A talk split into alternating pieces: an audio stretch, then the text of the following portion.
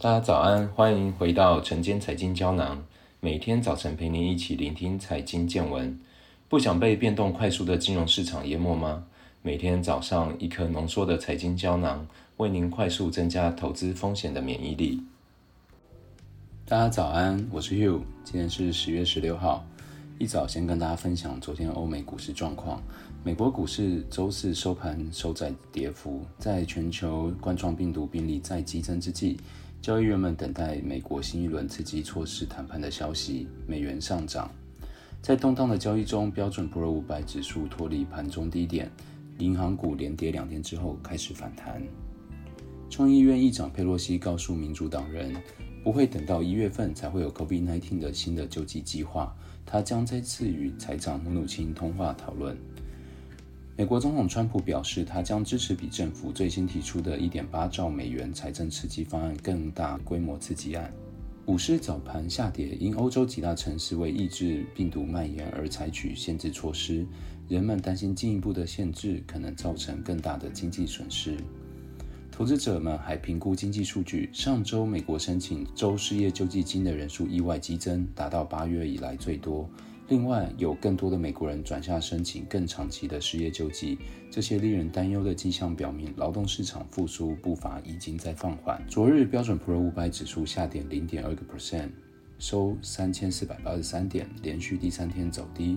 早盘一度下跌了一点四个 percent。道琼工业指数下跌零点一个 percent，收在两万八千四百九十四点。纳斯达克综合指数下跌零点五个 percent，收在一万一千七百一十三点。Russell 两千小型类股上涨一点一个 percent，收在一千六百三十八点。欧洲股市创三周以来最大跌幅，受到欧洲一些大城市将面临更严格防疫措施的影响。Stock 欧洲六百指数下跌二点一个 percent，几乎抹去了十月份全部涨幅。欧洲区 Stock 五十指数下跌二点五个 percent，富时一百指数下跌一点七个 percent。德国 DAX 指数下跌二点五个 percent，法国 CAC 四十指数下跌二点一个 percent。中概股部分，中概股下跌，纽约梅隆银行 ADR 指数下跌零点六个 percent，连续第三天走低。蔚来汽车再创新高，收盘上涨五点九个 percent，收在二十八点零七美元，成交量达到三个月的均量三倍多。该股期权交投活跃，以十月三十日到期的看涨期权为主。再来与大家分享一些经济消息。彭博亚洲首席经济学家表示，中国的国内 GDP 产额将确认经济的强劲复苏延续至第三季度。JP Morgan 认为，若拜登赢得大选，美中关系焦点可能会从贸易战转向大国冲突，更多注意力将集中到注入市场准入、人权和环境之类的问题之上。彭博经济学家表示，中国第三季度 GDP 成长五个 percent 以上，十拿九稳。若拜登胜选，美中冲突焦点或从贸易转化到其他领域。摩根斯丹利 CFO 表示，市场已经在消化蓝潮席卷美国大选的预期。其他大中华财经消息，MF 数据显示，疫情下影响美国 GDP 增长速度将远逊于中国。法官称，不太可能在美国政府上诉期间让违信的禁令生效。恒大地产据悉已偿还两笔在岸人民币债券本息。名创优品股票周四在纽约首日上市，盘中一度上涨二十五个 percent。此前，这家中国的廉价家庭和消费品零售商在美国 IPO 融资六点零八亿美元，融资额高于目标。昨日纽约下午时间一点半，名创优品上涨了十二个 percent 到二十二点三五，市值六十八亿美元。该公司在周三以每股二十元的价格发行了三千零四十万股美国 ADR，之前的指导区间为十六点五到十八点五美元。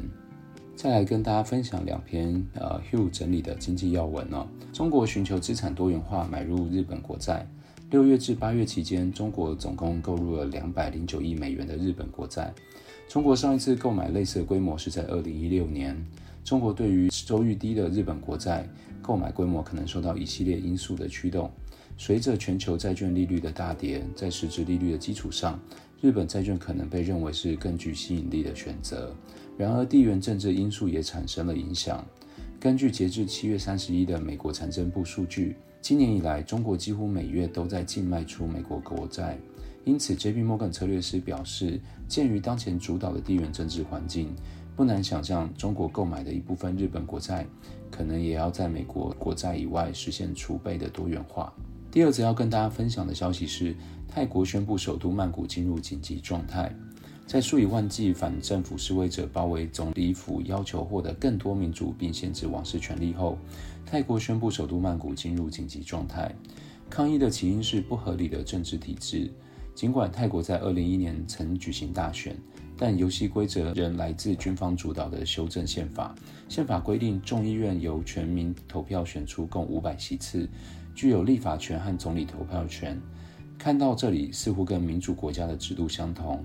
但问题是，宪法同时修改参议院制度，由两百五十名成员组成，但完全由军政府任命，不仅可以阻止众议院通过的立法，而且同样具有总理投票权。这代表军方推出的人选一开始就拥有两百五十席次，也就是三分之一的支持率。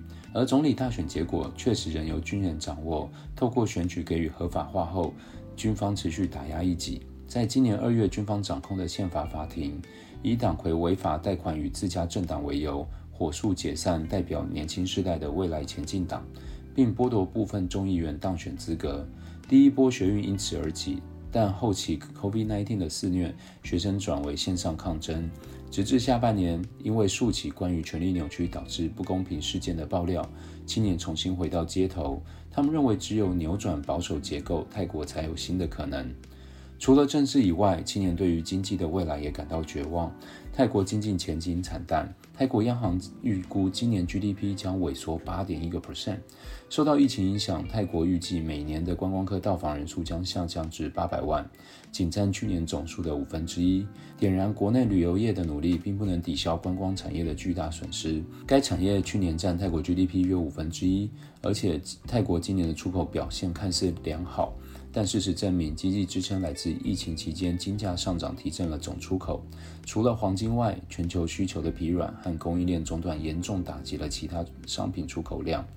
令人头疼的不止如此，尽管泰国央行今年三度降息至创纪录的低点零点五，但该国抗疫成功使泰铢相对强势。在过去的三个月中，泰铢对美元的汇率上涨了六个 percent，是亚洲第二好的表现。泰铢强势会阻碍出口，并使经济复苏变得更复杂。另一方面，泰国贫富差距持续扩大。瑞士信贷集团二零一八年发布的全球财富报告指出，泰国前一个 percent 的富有阶级掌握全球六十六点九 percent 的财产，远胜于第二名的俄罗斯五十七点一，土耳其的五十四点四。以上是今天的晨间财经胶囊。作为少数有冒犯君主罪的国家，针对王室的改革声浪显示出民众的怒气。这场运动主轴始终紧扣在僵化体制下，对未来缺乏安全感和贫富不均的青年困境。这个青年困境的现象不只出现在泰国而已，因此后续发展非常值得关注。如果未来有重大发展，会继续分享给大家。曾经财经胶囊，我们下次见。